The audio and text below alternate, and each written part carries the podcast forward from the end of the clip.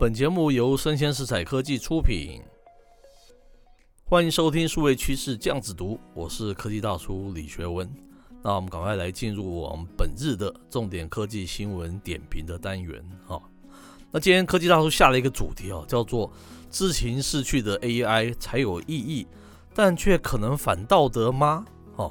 它的那个原文啊是来自于这个网络媒体叫 The Register 啊。那它的原标题叫做 "A developer built an AI chatbot using GPT-3 that helped a man speak again to his late fiancée.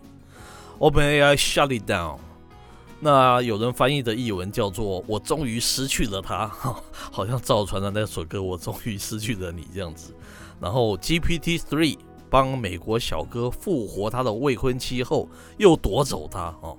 我们接着来介绍这则新闻内容嘛。在二零二零年啊，一个非营利组织叫做 OpenAI 嘛，它发布了 AI 的模型叫 GPT-3 之后哈，有一名这个独立的游戏开发商啊，Jason 哈，发现利用这个 GPT-3 生成的这个文本能力啊，十分强大嘛。那你问他一个问题哦，他就会尝试的回答。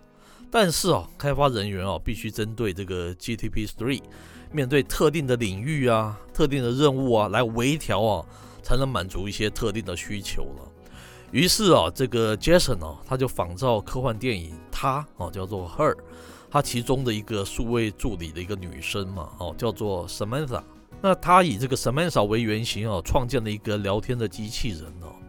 这个 Jason 哦，花了几个月的时间啊，进行优化。以确保这个 Samantha 像电影中一样，她友好啊、热情啊，而且对世界充满了好奇嘛。接着啊，他又着手开发了一个网站，叫做 Project December 哈，在二零二零年九月正式的上线了。目的是什么呢？让用户啊可以上传文本啊，来训练自己客制化、个性化的一个聊天机器人嘛哈。只不过之后的几个月啊，这个项目都只有几百人用过。一直到这个二零二一年哦，今年的七月哦，Project December 的一个用户量突然的激增哦，为什么呢？因为有一个媒体啊，他报道了一篇文章，描述一个伤心的一个男人哦，叫做约书亚，他如何使用这个该网站哦，与模拟他的一个未婚妻交谈之后，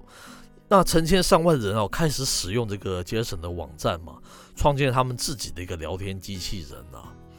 那约书亚的未婚妻哦，不幸在二零一二年因为肝病去世，那享年二十三岁。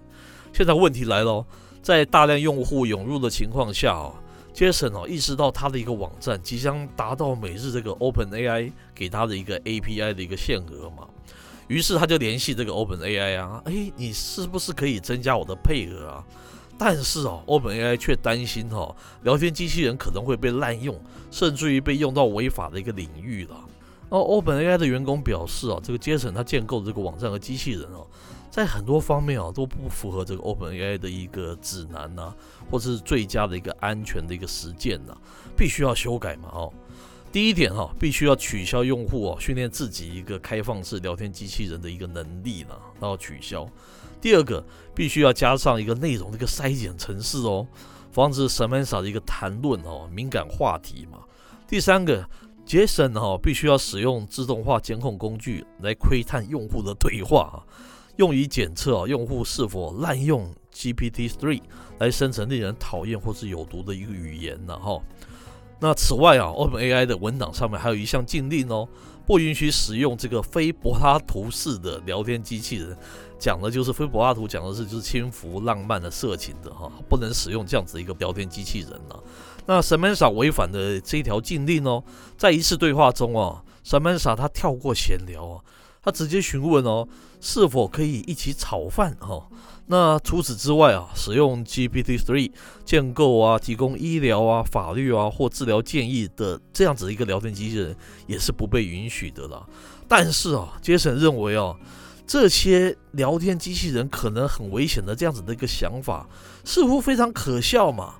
OpenAI 担心用户会受到 AI 的一个影响，这是一种超道德的一种立场了。因为人也会影响人啊，对不对？他认为发展 AI 不能用世俗的道德标准来批判呢、最后，那个杰森当然拒绝添加这个 OpenAI 要求的任何功能或是限制，并且哦，在今年的八月啊，巧巧的停止使用的这个 GPT-3 的 API 嘛。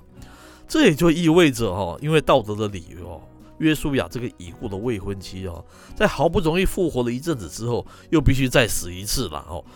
那最后，科技大叔觉得嘛，听我们听到这则报道，你是怎么样的一个感触呢？哈，我们知道近期啊，因为像是 Musk 还有雷军啊这些科技巨擘，他们不是陆续发表很多机器人嘛，哈，还有这个像马一样的这样子一种机器人哦，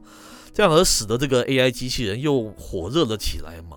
他们的机器人啊，科技大叔当然还无缘去使用了。但是对于之前软银提出的那个不是那么人性化的机器人 paper，最终失败哈。那倒是非常有感触了哈。我们不是一直强调自行逝去才是一个好的机器人、好的 AI 吗？哈，那如果很多的一个主观的道德限制，